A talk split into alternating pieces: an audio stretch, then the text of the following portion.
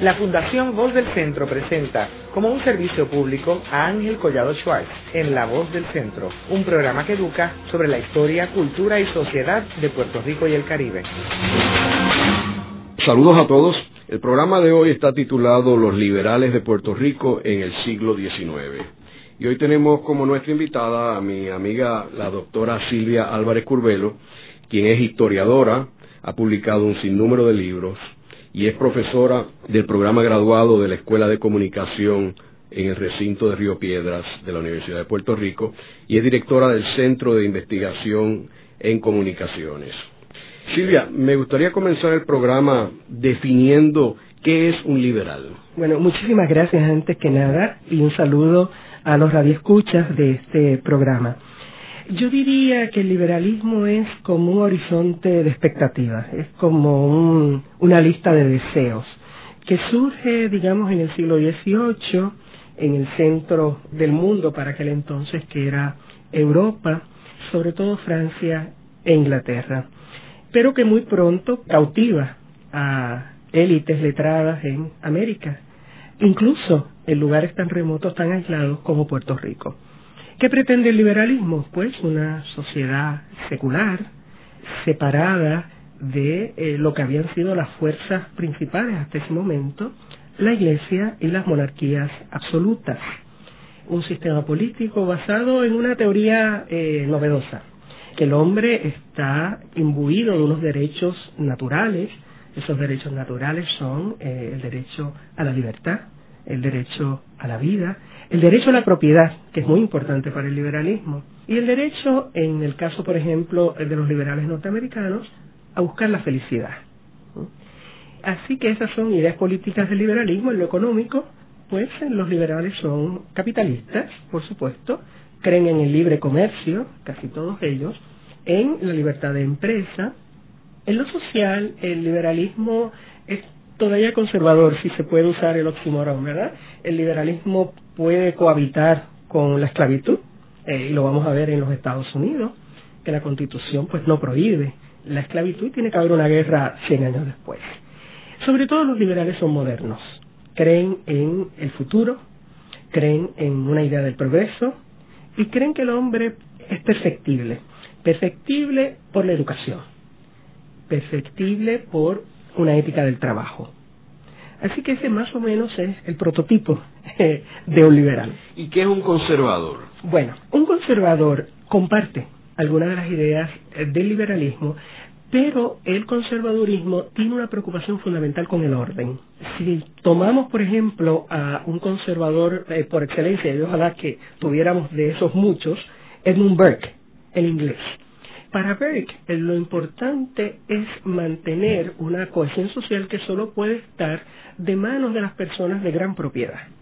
El mantenimiento de un ordenamiento social que puede estar amenazado por el ascenso de las masas. El conservador sobre todo le tiene miedo a las masas. En muchos lugares los conservadores lo que van a hacer es eh, proteger los intereses sobre todo de las élites agrarias mientras que el liberalismo consigue más adeptos entre las élites comerciales.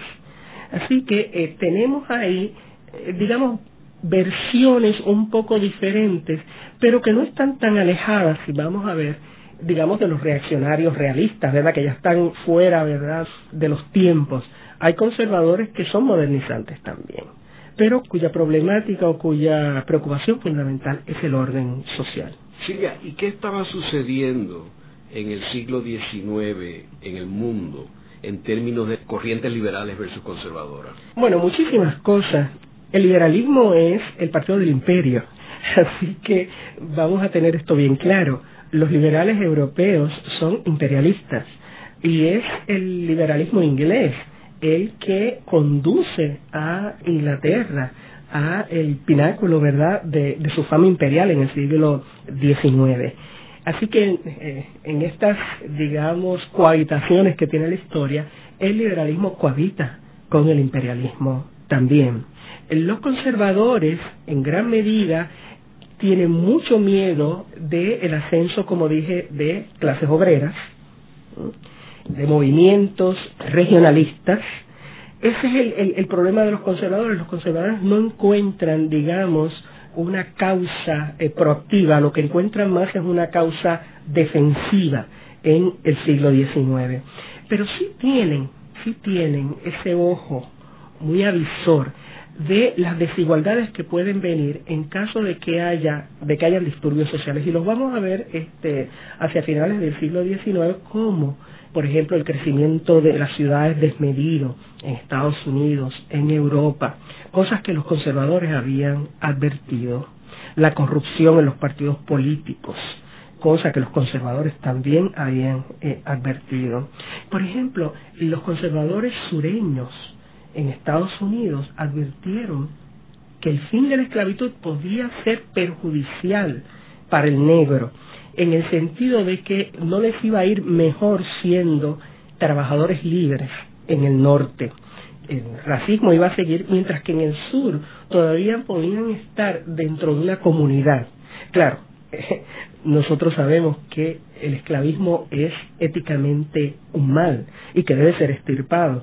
Pero tenían razón, no en, digamos, en la defensa de la esclavitud, pero sí en pronosticar que no iba a ser el fin del racismo el fin de la esclavitud. Y en términos de las revoluciones políticas, porque vemos que finales del siglo XVIII surge la revolución en Estados Unidos, en Francia, Haití, y luego a principios del siglo XIX tenemos todas estas revoluciones en América Latina. ¿Cómo eso compagina con el liberalismo? Bueno, si tomamos el caso de la Argentina, que es un caso que a mí me parece muy interesante, el liberalismo está aliado al centralismo de Buenos Aires a lo largo del siglo XIX. En ese caso, quienes van a ser victimizados, si se puede decir, son las provincias argentinas. Así que en ese sentido, el liberalismo cree mucho en el centralismo, cree, en el caso de América Latina, en un gobierno fuerte, centralizado en una gran ciudad, también cree en el comercio libre con Inglaterra, es pro vínculos más fuertes con Inglaterra, el mercado interno sufre bajo los planteamientos del liberalismo porque, por ejemplo, las mercancías que llegan de la primera potencia mundial, que es Inglaterra, pues son mercancías más baratas, es el famoso dumping que puede hacer una gran potencia industrial, y las industrias nativas van a sufrir bajo los planteamientos liberales. En el caso, por ejemplo, de la educación, la educación liberal es una educación secular, por lo tanto va a entrar en conflicto con poderes muy establecidos en América Latina, como es el poder de la Iglesia. Así que en el caso de América Latina, la, lucha eterna entre liberales y conservadores se va a pelear en muchos frentes. Los liberales tendiendo a una apertura hacia los mercados, hacia una apertura de la franquicia política también, derechos políticos más ampliados, pero también con desventajas en cuanto a la defensa económica de los intereses propios de cada país. Vamos a tener hacia el final del siglo XIX que Inglaterra es el poder hegemónico económico en cuanto a, digamos, a la mitad de América Latina y domina todas sus economías primarias. Y Estados Unidos avanza en la mitad norte de América Latina y el Caribe. O sea que el liberalismo, como decía anteriormente, es un dispositivo también para el control imperial. Silvia, y en términos de Puerto Rico, ¿qué estaba sucediendo en el siglo XIX? bueno, como todos sabemos, Puerto Rico era una de las dos restantes colonias del otrora, ¿verdad?, poderoso imperio español donde no se ponía el sol nunca, ¿verdad? Hacia 1825 ya, con la batalla de Ayacucho, se había dado fin, por así decirlo, algunas escaramuzas en, en algunos lugares muy alejados, al imperio español en América y solo quedaba Cuba y Puerto Rico. En el caso de Cuba y Puerto Rico se especula mucho sobre las causas por qué no se aliaron o por qué no pudieron vincularse a los movimientos independentistas, por qué no eh, surgió, digamos, un proceso de separación al unísono. Y podemos hablar de muchas alternativas. En el caso propio de Puerto Rico, yo aduciría, yo argumentaría que naturalmente teníamos nosotros una baja densidad institucional, éramos una colonia muy, muy atrasada, con pocas instituciones, con élites locales muy débiles. No teníamos gran capital funcionando, a diferencia de Cuba, que sí lo tenía. Cuba hace una decisión de prefiero quedarme con España y avanzar como potencia azucarera, que fue la, la gran decisión cubana a lo largo del siglo XIX. En el caso nuestro ni, ni siquiera eso teníamos, ¿verdad? Pero nuestra, digamos, debilidad estructural e institucional nos va a impedir desvincularnos de España. Entonces, lo que se va a dar en Puerto Rico y que va a ser muy interesante es la articulación de una élite muy frágil también, porque no tenía instituciones, de gente de sectores, digamos, lo que se podría decir llamar sectores medios, por buscar una palabra, que a través de sus viajes, de sus lecturas, de su compromiso ético, de su eh, lealtad al terruño eh, y de su afán de modernidad, pues logran articular un pensamiento liberal sobre el país. Ese es el grupo cuyos nombres pues están en calles, en residenciales, en escuelas, etcétera, y que mucha de la memoria social se ha perdido y se convierten en estatuas o, sea, o en avenidas, ¿verdad? Uno dice la Valdoriotti de Castro, ¿verdad? Si a alguien le dicen Valdoriotti, pues es la Valdoriotti o la Muñoz Rivera. Y entonces no reconocemos, desgraciadamente, el calibre de esas personas, la ingeniosidad, porque parten de condiciones casi de completa carencia, sin contactos, sin ninguna baraja para poder negociar nada. Los azucareros cubanos tenían la baraja del azúcar para negociar. Los liberales eh, puertorriqueños no tenían sino su, su valía, su valía y su, y su compromiso con, con el país. Sí, yo creo que sería interesante también remontarnos un poco atrás, al principio del siglo XIX, cuando surge la Constitución de Cádiz y el papel protagónico que jugó Ramón Power y Giral, que asumió la posición de vicepresidente de las Cortes. Háblanos un poco sobre eso, porque yo creo que esto es la antesala aunque por varias décadas antes, pero en realidad fue la antesala de, después de lo que sucedió en la segunda mitad del siglo XIX, ¿no? Bueno, yo, si, eh, si me lo permites, quisiera ir a una preantesala, que es el ataque inglés de 1797. Yo creo que eh, el triunfo sobre los ingleses en ese momento presenta una oportunidad para una captación de energías muy interesante. Yo creo que una élite de propietarios puertorriqueños y de, eh, digamos, hombres que están aliados, y digo hombre porque eh, casi todo va a ser en un mundo muy androcéntrico, ¿verdad? Un mundo de hombres. Hombres que están aliados, por ejemplo, a la iglesia, como es el caso de Arismendi, Fray Ángel de la Concepción Vázquez, etcétera, va a haber ahí una sinergia entre esos grupos. Power, como sabemos, era propietario eh, muy fuerte.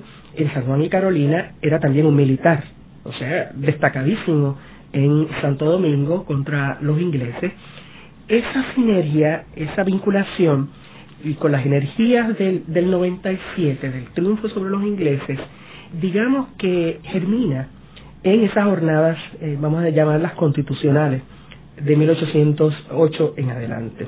Como sabemos, pues Fernando VII, el, el heredero proclamado rey, ¿verdad? Porque su padre abdica, Carlos IV, es, digamos, secuestrado por el, poder francés.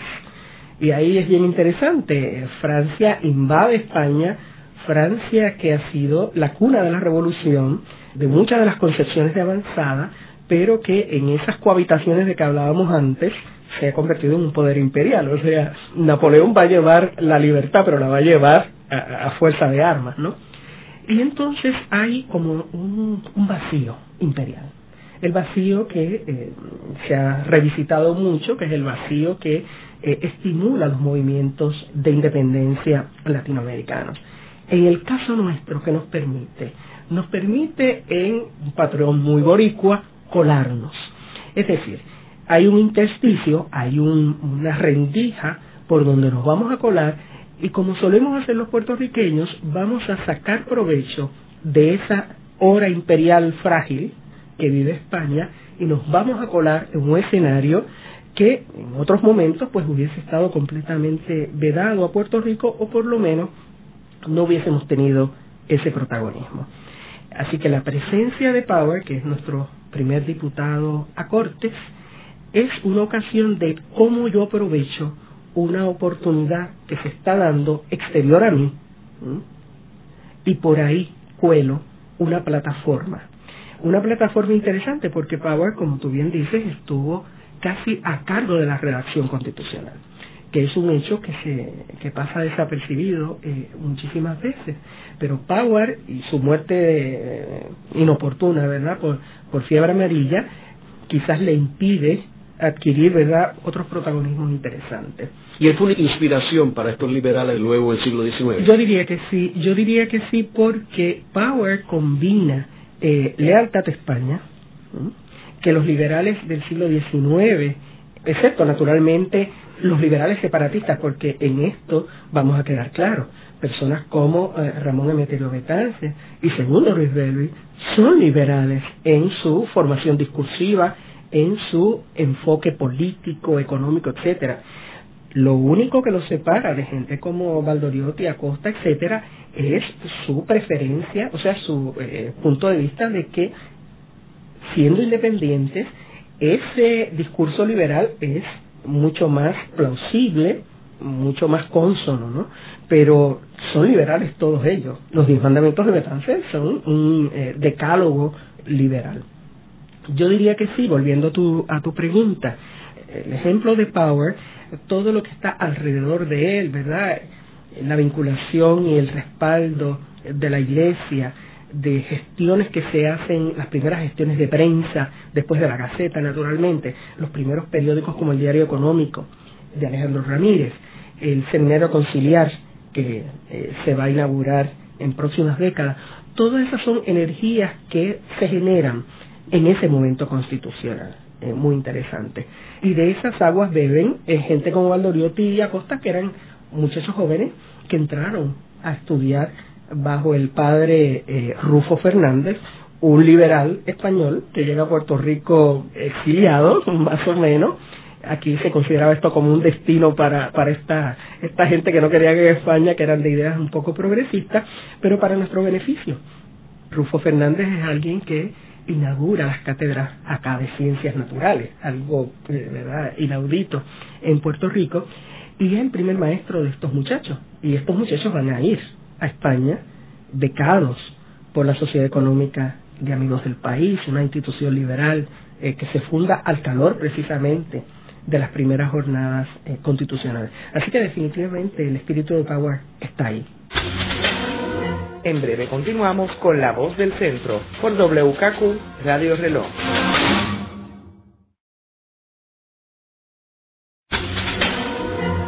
Están escuchando a Ángel Collado Schwartz en La Voz del Centro. Ahora pueden accesar a toda hora y desde cualquier lugar la colección completa de un centenar de programas transmitidos por La Voz del Centro mediante nuestra página cibernética www.vozdelcentro.org. Continuamos con el programa de hoy titulado Los liberales de Puerto Rico en el siglo XIX. Hoy con nuestra invitada, la doctora Silvia Álvarez Curbelo, quien es profesora en el programa graduado de la Escuela de Comunicación del recinto de Río Piedras de la Universidad de Puerto Rico. Silvia, en el segmento anterior estábamos hablando de lo que tú llamas los muchachos que fueron a estudiar a España, que era la metrópoli, y hablamos también sobre la constitución del 1812 y las cortes en Cádiz, y Ramón Power y Giral. Ahora, ¿qué sucede después que cae el imperio francés? y regresa la monarquía a España. ¿Qué sucede en ese periodo entre la constitución de 1812 y cuando los muchachos regresan de España? ¿Qué pasa en Puerto Rico? Bueno, yo diría que hay, digamos, tres dimensiones o tres procesos que hay que acotar un poco para interpretar ese periodo que puede considerarse por algunos como un periodo quizás de retroceso, aunque en la historia no los hay de modo alguno, por lo menos en la historia como yo la veo pero que tienen las características de frenar el proyecto liberal o la potencialidad del proyecto liberal. En primer lugar, la vuelta de Fernando VII, que es interrumpida nuevamente en el año 20, porque hay un segundo momento eh, constitucional, una segunda jura de la Constitución, del 20 al 23 hay eh, Fernando VII tiene que acatar la famosa PEPA, era como se llamaba la constitución de 1812. Pero una vez que desgraciadamente se pierde América, el liberalismo retrocede porque el absolutismo se vuelve a ser hegemónico en España. El absolutismo en relación con Puerto Rico significa, por ejemplo, en 1837, que a Puerto Rico se le consigne para ser gobernada por lo que se llaman las leyes especiales. Las leyes especiales que nunca se explicitan es un eufemismo para facultades omnímodas. Puerto Rico va a ser gobernado por facultades omnímodas prácticamente sin interrupción hasta 1868, es decir, hasta la Revolución eh, Gloriosa que trae a España un cambio constitucional. Las facultades omnímodas están predicadas en evitar por todas las formas posibles el contagio del separatismo, de lo que se llama filibusterismo en aquellos tiempos, y el contagio del abolicionismo. Las dos grandes amenazas para el Estado español en Puerto Rico se llaman el separatismo y el abolicionismo. Y por lo tanto hay que tener mano dura. Y la mano dura es no permitir ninguna subversión, según se entendía en aquella época, ninguna amenaza a los poderes del trono y del altar. En segundo lugar, en términos sociales y económicos, ese periodo es el periodo de concreción, de fortalecimiento, el, el periodo de mayor crecimiento de la sociedad esclavista en Puerto Rico. Puerto Rico se convierte en una plantación, ahí es donde vienen las grandes dotaciones de esclavos a Puerto Rico, incluso contraviniendo todas las prohibiciones internacionales que Inglaterra, que se ha convertido ahora al abolicionismo, ya no, no quiere esclavitudes después que hizo, que fue la principal negrera del mundo, Inglaterra ha prohibido la trata esclavista. Lo que vamos a tener es el desafío de los hacendados y de los plantadores esclavistas en Cuba y Puerto Rico de esa prohibición inglesa. Y Puerto Rico pues va a tener el gran auge azucarero a partir de los años 20 hasta digamos los años 60. Ese es el gran momento azucarero que ha sido muy bien descrito, como tú sabes, por Francisco Escarano, ha sido muy bien descrito por Fernando Picó, ha sido muy bien descrito, entre otros, por Guillermo Baral del lado, ¿verdad?, de las rebeliones esclavas. En tercer lugar, yo diría que el modelo, digamos, de poder político en Puerto Rico lo implanta el gobernador Miguel de la Torre. Miguel de la Torre, y esto va a tener repercusiones aún para nuestros días. Miguel de la Torre va a ser el gobernador español que más tiempo ha estado en poder. Entre una cosa y otra, porque él llega derrotado, como, como tú sabes, de la batalla de Carabobo, él va a estar en Puerto Rico prácticamente desde 1823 hasta 1837. O sea que son unos 14 años de régimen de Miguel de la Torre. ¿Qué enfatiza Miguel de la Torre? Miguel de la Torre enfatiza que la lealtad a la corona es la clave para la felicidad de los naturales de esta tierra. Pero ¿cómo se va a lograr? Y ahí es donde viene la, ingeniosidad de Miguel de la Torre se va a lograr mediante un ambicioso programa de obras públicas.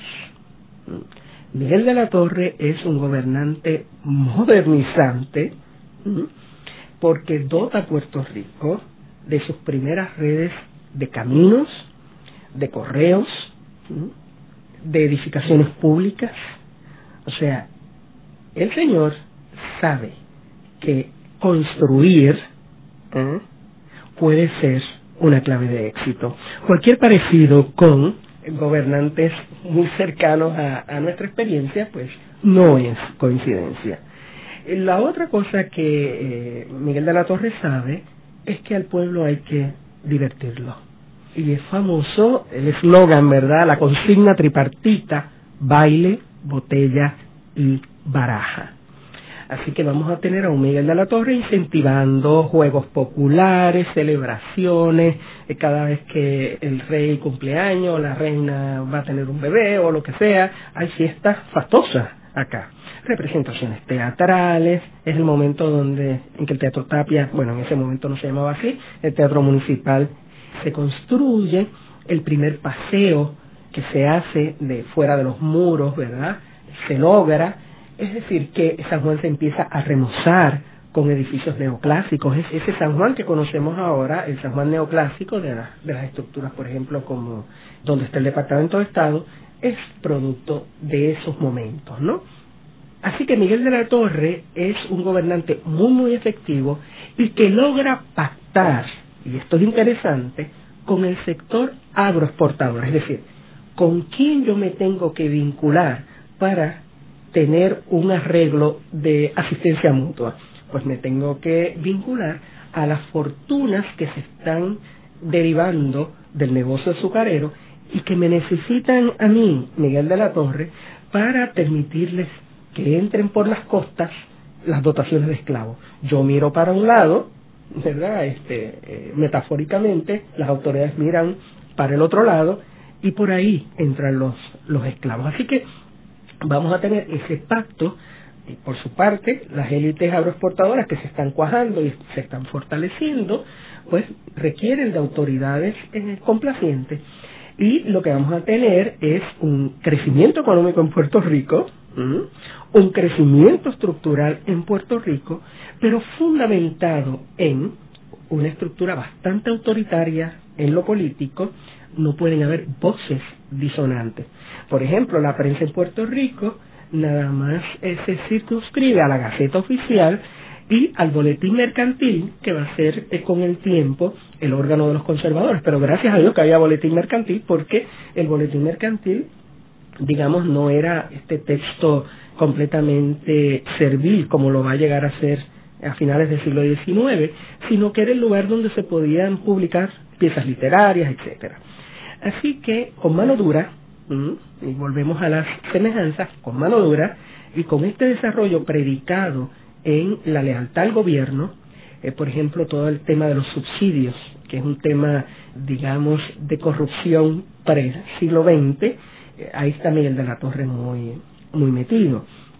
Y entonces con ese esquema es que se transita esa, eh, digamos, parte central del siglo XIX para desesperación de jóvenes como José Julián Acosta, como Román Maldonado de Castro, como Segundo Ruiz Belvi, como José Pablo Morales, como tantos otros que ven a su país, ¿verdad?, que no puede unirse a las corrientes del mundo que se están abriendo y que ellos han conocido de primera mano. ¿no? Eh, en el caso de, de Valdoriotti y Acosta, no solo estuvieron en Madrid, sino que tomaron cursos en Francia, tomaron cursos incluso en Berlín, o sea, eh, fueron compañeros eh, José Julián Acosta de, del futuro a Kaiser, etcétera, y con ese conocimiento de la modernidad a través de la educación regresan a Puerto Rico. Regresan a Puerto Rico a estrellarse contra los muros a dolerse por la falta de eticidad, por el, gran dolor de la esclavitud. O sea, yo, yo diría que el, el, gran tajo en el alma de los liberales de este momento es la esclavitud. Yo quisiera, para beneficio de nuestros jóvenes radioescuchas, mencionar que aquellos puertorriqueños que querían proceder con estudios universitarios, tenían que salir de Puerto Rico, porque Puerto Rico, contrario al caso de Cuba y de Santo Domingo, no tenía universidades. Puerto Rico era visto más bien como un bastión militar y los que querían estudiar tenían que ir a la metrópoli, que era España, y por eso es que todos estos muchachos van a España a estudiar. Ahora, Tú mencionas, eh, Silvia, que cuando ellos regresan a Puerto Rico, ellos se encuentran en una situación de una alta frustración. ¿Y qué hacen ellos entonces? Bueno, ellos no se amilanan. Tratan ambos, en la década de los 40, de crear lo que ellos llaman el proyecto del Colegio Central. Un colegio de altos estudios, es decir, casi proto-universitario, era muy parecido a la universidad, sin quizás la carta constitutiva de la universidad, pero con todas las de la ley, a base de suscripciones populares. De hecho, que es una historia muy linda en el Puerto Rico que ojalá que alguien la haga. A lo largo del siglo XIX y principios del XX, cuando los puertorriqueños quieren conseguir algo y no lo logran porque no, no tienen fortunas a, a su disposición, hacen suscripciones populares. Centavito, centavito, ¿verdad? Logran los fondos para algo. Una de las primeras suscripciones populares va a ser para construir o levantar el colegio central. Y se logra levantar esa cantidad de dinero. Y ya se tiene como la sede, y se tienen los maestros y todo. Pero el gobernador Juan de la Pezuela, que es, digamos, el autor del reglamento de jornaleros, como sabemos, pero que era un hombre muy ilustrado, era miembro de la Academia de, Bellas Letras y, y, un hombre ilustrado, pero de esas combinaciones que se dan, ¿verdad? O sea, pasan el charco entre el imperio y la colonia y se les olvida el talante liberal. El gobernador de, Juan de la Pezuela pues este, prohíbe el levantamiento, el, el, surgimiento de este colegio central y dice una frase muy muy terrible que va con lo que tú acabas de decir sobre la prohibición de establecer universidades y centros de altos estudios en Puerto Rico. Dice, la instrucción fue lo que perdió América es decir, recordando a los movimientos independentistas latinoamericanos y que las élites que se educaron bajo los jesuitas, por ejemplo, fueron las que comenzaron con los idearios de la revolución, dice no, la revolución fue lo que perdió América, así que aquí no va a haber universidad porque la educación puede ser subversiva. Así que ese va a ser una contrariedad terrible y los planes para esa primera universidad que recién cumplió sus 100 años, como todos sabemos, en el 2003. Se pudieron haber celebrado ahora los 150 años, ¿verdad? Pero no fue así por esa prohibición que, como sabemos, se mantuvo a lo largo de todo el siglo XIX. ¿Dónde se refugia esta gente? Se refugian en cátedras pequeñas, pero son maestros de generaciones.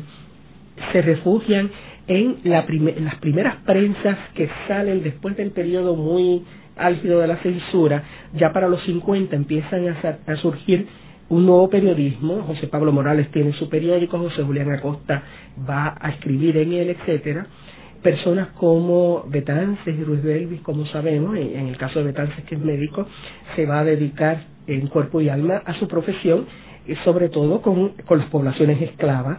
Eh, tenemos el caso famoso de la epidemia de vómito negro, donde él va a estar a cargo de muchos de los pacientes que son esclavos. Es decir, y van a estar pensando, y van a estar leyendo. Yo quisiera recoger ese profundo compromiso con la lectura, ese profundo compromiso con el mundo que viene por los libros, que tienen gente como Valdoriotti, que tiene gente como José Julián Acosta. Muchas veces uno se prepara para hacer país no quizás, digamos, en una lucha armada o en una lucha política en parlamentos, etcétera. A veces uno se prepara con las lecturas pensando bien, pensando al país. Yo creo que Valdoriotti y Acosta piensan al país como lo piensa Ruiz Belvis y hacia finales de esta década, cuando se van a precipitar acontecimientos en España, en los Estados Unidos con la guerra civil, en muchos otros lugares, vamos a tener unas mentes muy maduras, aún en circunstancias de censura, aún en circunstancias, eh, digamos, de facultades omnímodas, aún en los momentos más terribles de la esclavitud, tenemos personas maduras. Y esas son las personas maduras que van a dar lugar a lo que se llama la primera opinión pública en Puerto Rico. O sea, el concepto de opinión pública de consenso sobre cómo debe ser el país, hacia dónde se debe dirigir, cuáles son los mínimos, el modicum indispensable para que haya país. Y vamos a tener hacia finales de los 60 ya unas plataformas políticas, culturales, económicas y sociales muy interesantes, porque no salieron los partidos nuestros debajo de las matas o por que en España cambia la situación, que naturalmente que cambia, surge también por una maduración local de las condiciones y sobre todo de la élite. En breve continuamos con La Voz del Centro por WKQ Radio Reloj.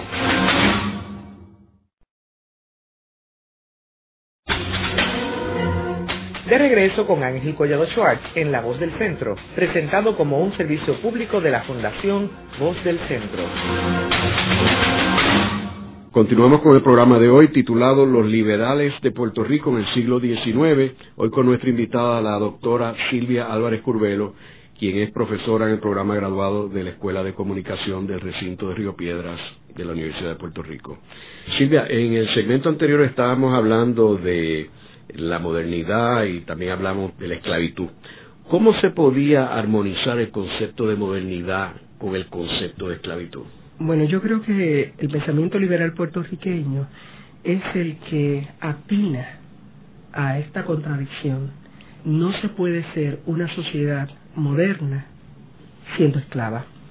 Yo diría que de la percepción de que Puerto Rico es una colonia cerrada, pero no tan solo cerrada por el colonialismo, sino cerrada porque es esclavista de esa percepción y de ese compromiso en romper ese nudo gordiano que nos ata, que no nos permite ser modernos, es que está articulado, yo diría que la cifra básica del liberalismo puertorriqueño. O sea, si la esclavitud es la negación de la humanidad, y ese es el planteamiento fundamental, como dice, digamos, la proclama de la abolición inmediata que piden los liberales puertorriqueños en la Junta Informativa. La esclavitud no solo degrada al esclavo, eso es fácil verlo, degrada a toda la sociedad. ¿Cómo se puede hablar de familia cuando no se le permite al esclavo tener familia?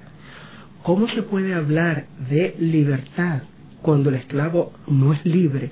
¿Cómo se puede hablar de trabajo cuando el esclavo no recibe salario y no puede ser un consumidor. Entonces, en la esclavitud están cifrados todos los males y toda la antimodernidad. Así que esa incompatibilidad, que es una incompatibilidad también ética, fundamentalmente ética, y en eso pues el abolicionismo puertorriqueño recibe mucha influencia del abolicionismo norteamericano. Julio Vizcarrondo, que es uno de nuestros grandes abolicionistas, se casa con una abolicionista cuáquera norteamericana. Y esa conciencia de que el liberalismo es un mal no únicamente social sino personal para el que lo consiente es lo que traslada a el pensamiento liberal abolicionista puertorriqueño. Es lo que organiza todo un grupo de abolicionistas, la sociedad abolicionista allá en Madrid, que están luchando, españoles, cubanos, puertorriqueños. Cuando muere Lincoln, en el año 65, el funeral de Lincoln, las exequias en Madrid son un portento de compromiso en contra de ese mal de la esclavitud. España en ese momento está viviendo una inestabilidad política muy grande y una gran crisis económica, una gran crisis que comienza con la cuestión de los trenes y en Cataluña, etcétera, y el reinado de Isabel II, plagado de corrupción, etcétera, va a convocar a una junta informativa. ¿Qué es una junta informativa? Eh, eh, bueno, como su nombre lo indica, es una junta donde se persigue que, en este caso, representantes de las colonias presenten ante las autoridades en la metrópoli sus grievances, ¿verdad? Sus reclamos y presenten, digamos, sus proyectos alternativos. En este caso van a haber elecciones en Puerto Rico. Como sabemos, segundo Ruiz Luis va a salir electo, Francisco Mariano Quiñones va a salir electo y un conservador, Manuel Seno Correa, por Arecibo. En el caso del segundo Ruiz Luis es lindísimo, este, le lleva una, una serenata de despedida en Mayagüez y un esclavo que Ruiz Luis tenía, él le da la, la libertad antes de irse porque el esclavo le dice, oiga, antes de que usted se vaya, por si acá, este, en esas cosas muy puertorriqueñas, ¿no? Ojalá que le vaya muy bien, pero por si acá, eh, deje los papeles. y entonces, este, segundo Rivelbi le da la libertad al esclavo. Esa junta informativa, José Julián Acosta, segundo Rivelbi, Francisco Mariano Quiñones, eh, Manuel Seno, que se encuentran allá en Madrid, es muy interesante porque de ahí van a salir destinos divergentes. José Julián Acosta, Francisco Mariano Quiñones van a volver a Puerto Rico, pero segundo Ruiz Belvis no. Digamos, saldrá de España vía Nueva York.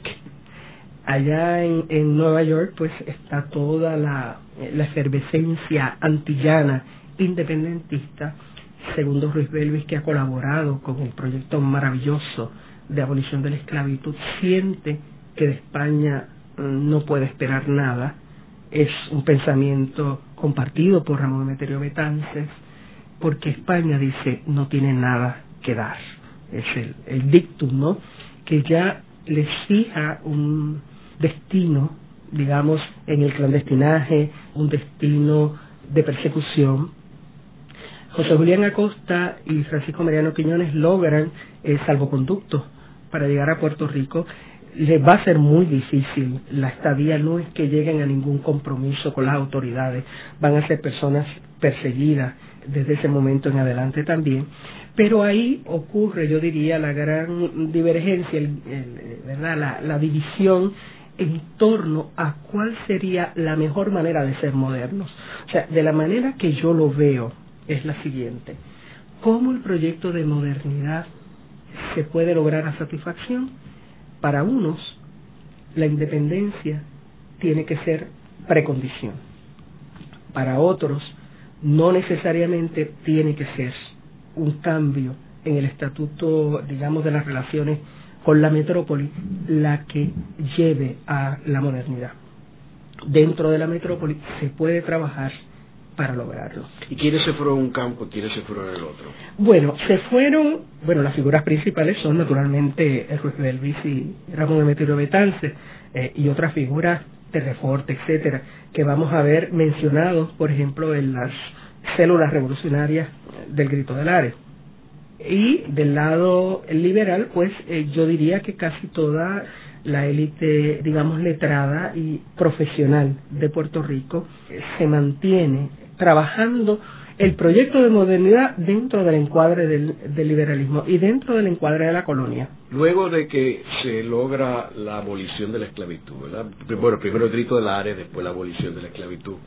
¿Qué hacen estos personajes? ¿Se ubican en partidos políticos, fundan un partido político? Sí, yo lo que, lo que quisiera es también acotar que en el momento del grito del Ares y del grito del Yara en Cuba, es también el momento en que España experimenta lo que se llama la Revolución Gloriosa, que es una revolución de corte liberal que va a traer cambios fundamentales que vamos a sentir naturalmente en las Antillas.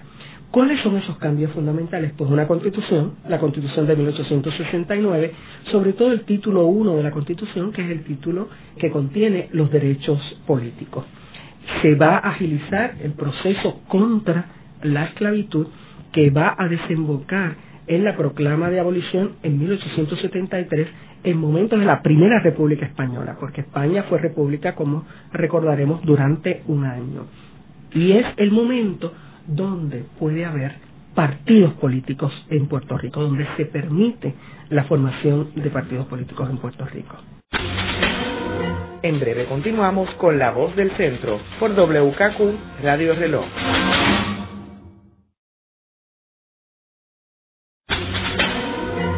Continuamos con la parte final de La Voz del Centro con Ángel Collado Schwartz. Pueden enviarnos sus comentarios o sugerencias a través de nuestra página cibernética en www.vozdelcentro.org. Continuamos con el programa de hoy titulado Los liberales de Puerto Rico en el siglo XIX. Hoy con nuestra invitada, la doctora Silvia Álvarez Curvelo, quien es profesora en el programa graduado de la Escuela de Comunicación del Recinto de Río Piedras de la Universidad de Puerto Rico. Silvia, eh, en tu libro Un país del porvenir, tú mencionas un episodio bien interesante de cuando Román Valdoriotti de Castro visita la Feria de París. Háblanos un poco sobre esa visita. En el siglo XIX y sobre todo a partir de 1851, cuando la exposición en el Crystal Palace de Londres las exposiciones mundiales se convirtieron en esta exhibición fulgurante de lo que el mundo moderno, la tecnología, la ciencia podían ofrecer.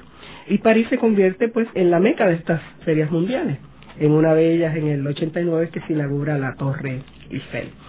En la del 67, la Diputación Provincial de Puerto Rico comisiona a Román Valdoriotti de Castro para que vaya a París, recorra la feria y escriba un informe. Yo pienso que si fuera ahora, el informe de la persona en cuestión sería quizás un acopio de los folletitos que le dan en los sitios que va a visitar y alguna que otra tontería y lugar común. En el caso de Valdoriotti fue un informe de más de 300 páginas de puño y letra de Valdoriotti, muchas veces con dibujos y con descripciones minuciosas de lo que veía allí. Lo interesante de esa visita es que Valdoriotti identifica cuáles son algunos de los parámetros de una sociedad moderna que podrían eh, aplicarse a Puerto Rico, que, que Puerto Rico podría tener. Y menciono rápidamente dos. Uno, la importancia de la conversación. Dice Valdoriotti, los franceses comen y conversan. Yo diría que si nosotros conversásemos más a la hora de la comida y podríamos diligenciar nuestros asuntos en las horas de comida, seríamos mucho mejor país. Lo segundo que dice, Puerto Rico tiene un gran problema de caminos, ¿verdad? Eh, la cordillera central es una barrera. ¿Por qué no trabajamos redes de canales? Redes de canales, es decir, que usemos nuestros ríos para cierta transportación fluvial. Valdoriotti está pensando en muchos registros a la vez y eso es emocionante para mí porque es un hombre, o sea, acepta que la modernidad se bate en muchos frentes, desde las estructuras de transportación, etcétera, hasta los modales y la sociabilidad, ¿verdad?, de almorzar juntos y poder platicar de los asuntos del país. Valdoriotti, eh, para mí, ese informe de la feria, hay que leerlo, digamos, oración por oración. Cuando él va al estante de Puerto Rico, al, como podríamos decir, a la exhibición de Puerto Rico en la feria, se conduele, no únicamente porque los productos de Puerto Rico son productos tan precarios, elementales. Dice, estamos presentándole a un público mundial café, azúcar, alcoholado, malagueta, etcétera. Eso no es lo que le duele, es la manera como se lo estamos presentando. Dice, Cuba le presenta también productos tropicales, pero se lo presenta con eh, bonita estantería, con vidrieras bonitas, maderas finas y nobles, mientras que nosotros lo que tenemos es un estanquillo vulgar allá en París. Ese apego por la forma. Valdoriotti que no era un hombre rico, era un hombre muy pobre, murió como todos sabemos en la pobreza más extrema. Yo me encontré con una factura de la farmacia que Valdoriotti nunca pudo pagar. Si hubiese sabido cuál era esa farmacia, yo hubiese ido como mi homenaje sencillo a pagar esa última cuenta de Valdoriotti al morir que no pudo ser subvencionada. Pero es la admiración que le tengo a su ánima ética. Yo creo que el gran ejemplo de los liberales puertorriqueños es su moral, su moral social, como decía Hosto, pero también su moral personal. Todo tiene que pasar no por moralismos, no por cuestiones religiosas, tiene que pasar por el filtro de lo que es bueno para la humanidad, lo que es digno para la humanidad. Y yo creo que ese es la gran, podríamos decir, el gran regalo de los liberales puertorriqueños del siglo XIX. ¿Y Alejandro Tapia Rivera? Alejandro es una figura divina. Amigo de Valdoriotti, como sabemos, se encargó, porque Valdoriotti estaba eh, muy ocupado en esos mismos momentos en Madrid, hacia finales del 50, de estar recopilando documentos que van a conformar lo que llamamos la Biblioteca Histórica de Puerto Rico, que es la primera colección de documentos que estos jóvenes, hacia finales de los 50, van a articular con el fundamento de la historiografía puertorriqueña. O sea, ahí comienza la historiografía puertorriqueña. Y Tapia es una figura que está en ese proyecto. Tapia que está exiliado porque se peleó con un soldado español, Tapia cuyas obras teatrales siempre tienen ese reclamo hacia, digamos, la fragilidad y la, la maldad de la colonia, ese Tapia va a ser, digamos, nuestra gran figura romántica del siglo XIX. Una figura mucho más atrevida, el que lea las novelas de Tapia, sobre todo los póstumos, ¿verdad? Póstumo transmigrado y póstumo Virginiado, él sabe a lo que me refiero, habla hasta de eh, cambios de género, etcétera, es la modernidad romántica, esa modernidad de la aspiración de la diversidad, esa modernidad de, de la libertad del año 48 en todo el mundo, porque fue la modernidad, la primera modernidad, la de la primavera de los pueblos. Pero digamos, para anudar nuestros pensamientos, yo creo que los liberales puertorriqueños nos abrieron las ventanas al mundo, a un mundo moderno, con grandes problemas, pero con grandes oportunidades. Y lo abrieron con un talante ético que hoy echamos mucho de menos, porque las transformaciones siempre tienen que venir, digamos, con este filtro ético importante. Si no, pues se puede convertir en tierra de nadie, en escenario de relativismo absoluto. En ese sentido, los liberales pues nos dan una, un proyecto de porvenir. En el programa de hoy hemos discutido los liberales de Puerto Rico en el siglo XIX. Como mencionó Silvia al principio del programa, estamos hablando de personajes que son más bien conocidos por sus escuelas, por las carreteras, por las avenidas, por los residenciales públicos, pero que en realidad jugaron un papel protagónico en la historia de Puerto Rico a finales del siglo XIX y la verdad que hicieron una contribución enorme al Puerto Rico moderno que nos llevó al siglo XX. Gracias, Silvia. Gracias a ti. Colaboran en la dirección técnica Ángel Luis Cruz y Ezequiel Cabán. En la producción Isabel Pichardo y Nidia Suárez. Los invitamos a sintonizarnos la próxima semana a la misma hora en La Voz del Centro por WKQ Radio Reloj.